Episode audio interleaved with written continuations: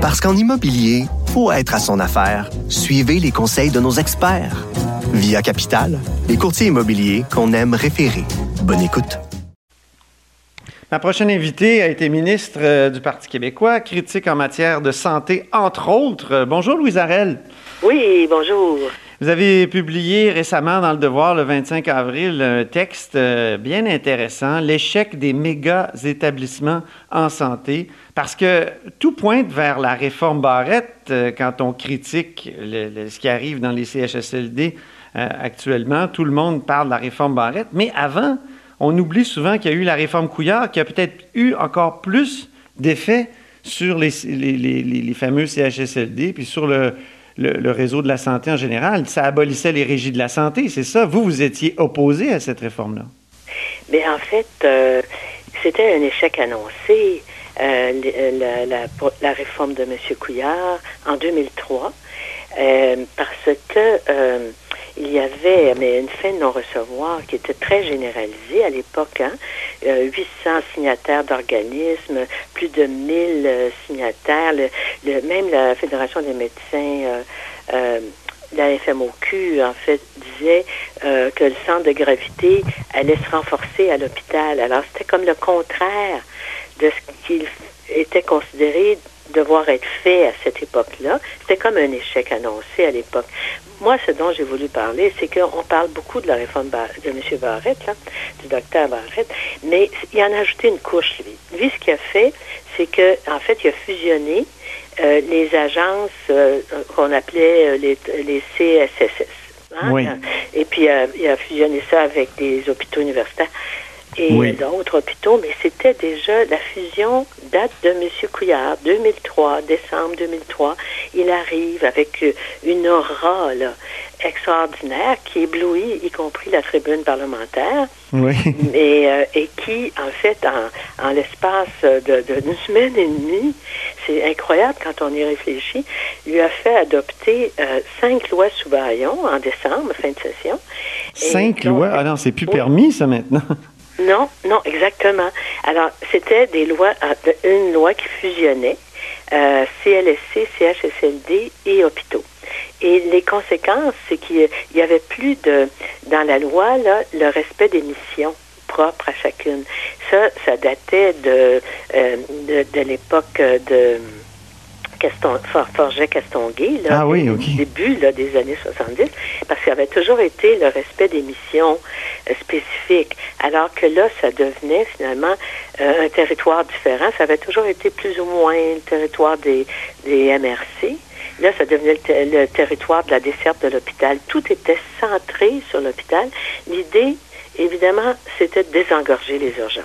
Alors, tout était euh, asservi, si vous voulez, ou soumis cet impératif-là de désengorger les urgences. Oui. Et, et c'est comme ça, finalement, que on s'est retrouvé à plus de conseils d'administration dans les CLSC, CHSLD, plus de, de, gens du milieu, si vous voulez, de la communauté pour lever la main en disant un instant, ça marche pas, ça va pas, là. il n'y a plus de contre-pouvoir du tout, du tout, du tout, là, dans ce milieu, euh, de, donc, de santé. Oui, rappelez-nous un peu ce que c'était les régies, on l'a comme oublié. C'est vrai qu'il y avait des des conseils d'administration avec des représentants du public, donc c'était pas nécessairement du monde, euh, il venait pas du monde médical? Bien, euh, il y en avait depuis la, la création des euh, CHSLD, des DCLSC. Mm-hmm. Moi, par exemple, dans Schlager Maisonneuve, vous voyez, il y avait la dernière élection qu'il y a eu du milieu de, de, gens qui, en fait, sollicitaient un poste sur le conseil d'administration. Il y avait 22 candidatures. Puis je m'étais informée après la réforme Couillard qui euh, maintenait quand même une élection, mais sur un très grand territoire. Puis il y avait eu 24 personnes qui avaient voté à, la place. Vous voyez, c'est que maintenant, c'est devenu presque monstrueux. Ce sont des méga établissements. Dans l'Est de Montréal, c'est 15 000 employés. Mm-hmm. C'est 15 CHSLD. C'est 8 CLSC. Avez-vous idée, les gens que je sollicitais, moi, pour euh, être candidat, pour, essayer d'avoir leur candidature, qui était bien implantée, bien implantée dans le milieu, me disaient c'est trop gros, je ne vais pas aller là. Et ceux qui se retrouvent souvent sur ces conseils, ben, c'est des gens de bonne volonté, mais c'est des technocrates. Mhm. C'est une pensée technocratique qui a présidé à tout ça. Là. Quand on y réfléchit, c'est inouï parce que il fallait vraiment faire, en fait, se rapprocher, avoir une approche euh, de, de, de première ligne, mais de service euh, à la population, de maintien de, à domicile, non pas seulement de soins après l'hospitalisation, mais de maintien pour des personnes qui ont des pertes sévères, aussi pour les personnes qui ont des déficiences en santé mentale, intellectuelle ou physique.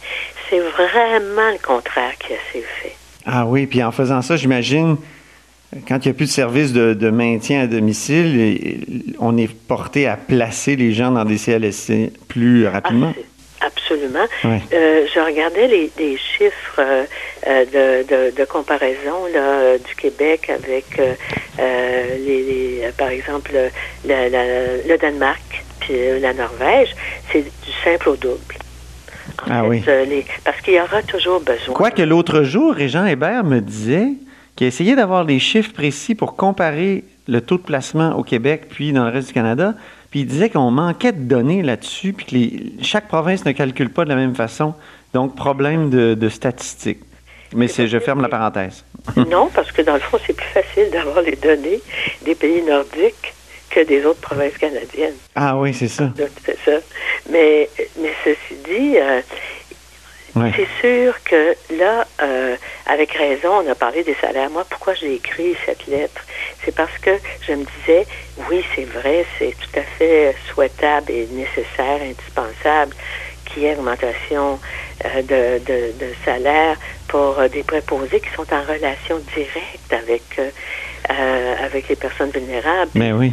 Il y a le ratio pour augmenter la quantité, la quantité, la qualité aussi. Mais salaire de plus, ratio amélioré, il faut aussi penser une nouvelle façon de gouverner. C'est pas sans raison, vous savez qu'on a parlé d'angle mort pour les CHSLD. On oui. dit, ah, c'est l'angle mort. Pourquoi c'est l'angle mort? Parce qu'ils sont invisibles. Dans ces grands méga établissements, c'est ça. Ils, ils sont devenus invisibles. Et là, bon, qu'est-ce qu'il faut penser maintenant? Parce qu'il faut presque penser, c'est bien l'idée de la maison des aînés, mais en même temps, on sait, on sait tous que l'idéal, c'est de rester le plus longtemps chez soi. Ben oui. Donc, Vous dites dans votre texte qu'il est jamais trop tard pour réparer les erreurs du passé. Qu'est-ce qu'il faudrait faire pour ramener ce que vous appelez le consensus qui s'était exprimé en opposition à la réforme de 2002? Ben, il faut déplacer le centre de gravité. Là, il est à l'hôpital, le centre de gravité. Il faut vraiment le déplacer mm -hmm. du côté de ce que j'appelle, moi, la communauté ou la population ou les quartiers. Et euh, vraiment euh, des engagements prioritaires en matière de, de maintien à domicile euh, pour, pour, pour toutes sortes de gens, mais aussi une réhabilitation des CHSLD et des, euh, des CLSC aussi. Mm -hmm. euh, dans le sens où euh, les CLSC, vous savez, ont perdu beaucoup de rôle par rapport aux écoles en particulier. Et ça, ça a eu des conséquences là, sur la, la, protection de la jeunesse. Oui. Parce qu'auparavant, il y avait des travailleurs sociaux, il y avait des infirmières euh, qui, dans les écoles, finalement, faisaient de la prévention avant qu'on en soit arrivé à faire du signalement. -hmm. Alors que maintenant, bon, les infirmières vont aller pour des vaccins, euh, les travailleuses sociales sont de moins en moins en moins nombreuses, euh, qui sont assignées aux écoles. Alors, il faut, dans le fond, je pense, retrouver tout simplement le, le la capacité euh, à l'intérieur du système d'avoir à nouveau euh, ce que j'appelle des contre-pouvoirs, c'est-à-dire Mhm. des gens du milieu qui, qui siègent sur des conseils d'administration de Oui. CSLD puis de CLSC et qui Je- lèvent la main pour dire ça va pas. Je vous écoute euh, me parler euh, de, cette, de ce projet de, de, de grand méga établissement, puis tout ça, de fusion. Puis là, je pense ou, à une de vos comment dire, une de vos œuvres en politique qui a été précisément de faire des fusions, bon, municipales, mais euh, est-ce qu'on est qu'on pourrait dire que c'était une erreur là aussi de fusionner, de pas, ou c'est une, problématique totalement différente? Mais en fait, euh, c'est la comparaison euh, ne tient pas sincèrement parce que c'est moi qui ai aussi créé les arrondissements. Parce que vous voyez, ça, ça a beaucoup. Les arrondissements, je ne sais pas comment ça se vit à Québec, mais pour le vivre à Montréal, euh, les arrondissements euh, qui offrent des services de proximité à la population, Mhm. c'est beaucoup, beaucoup plus décentralisé que l'était l'ancienne, ancienne ville de Montréal avant. Oui. Alors, vous savez, il, y a- il y a- il y a- il faut euh, à la fois euh, être capable de, de penser, euh, si vous voulez, intégration de, de, de services, intégration de services, si vous voulez, pour, pour euh, dans l'ensemble, mais aussi penser, il faut penser localement et régionalement. C'est ça. Et à mon point de vue, euh, ce qui a manqué dans l'intégration des structures, c'est que tout a été centralisé. Ouais. C'est-à-dire, si je reviens à la comparaison du municipal, là, euh, la nouvelle, par exemple, la les nouvelles villes, euh, les grandes nouvelles villes ont eu des arrondissements qui avaient des pouvoirs réels d'offrir des services concrets aux citoyens. Oui. C'est ça. Donc, euh, il y a eu centralisation d'une certaine façon, mais en même temps déconcentration. C'est ça, Hey, J'ai une question en terminant. On vous a pas entendu là-dessus. En tout cas, moi, je vous ai pas entendu. Hochelaga Maisonneuve, vous avez défendu les couleurs du Parti québécois en 1981 et 2008 dans Hochelaga Maisonneuve. Après ça, euh, votre, euh, votre euh, dauphine, Carole Poirier, a tenu le fort pendant 10 ans. Qu'est-ce que ça vous fait de voir que Hochelaga Maisonneuve, maintenant, est, est tombé, ne- n'est plus au Parti québécois? Euh, vous, vous voulez parler de l'élection de, de Québec solidaire? Oui, en 2018.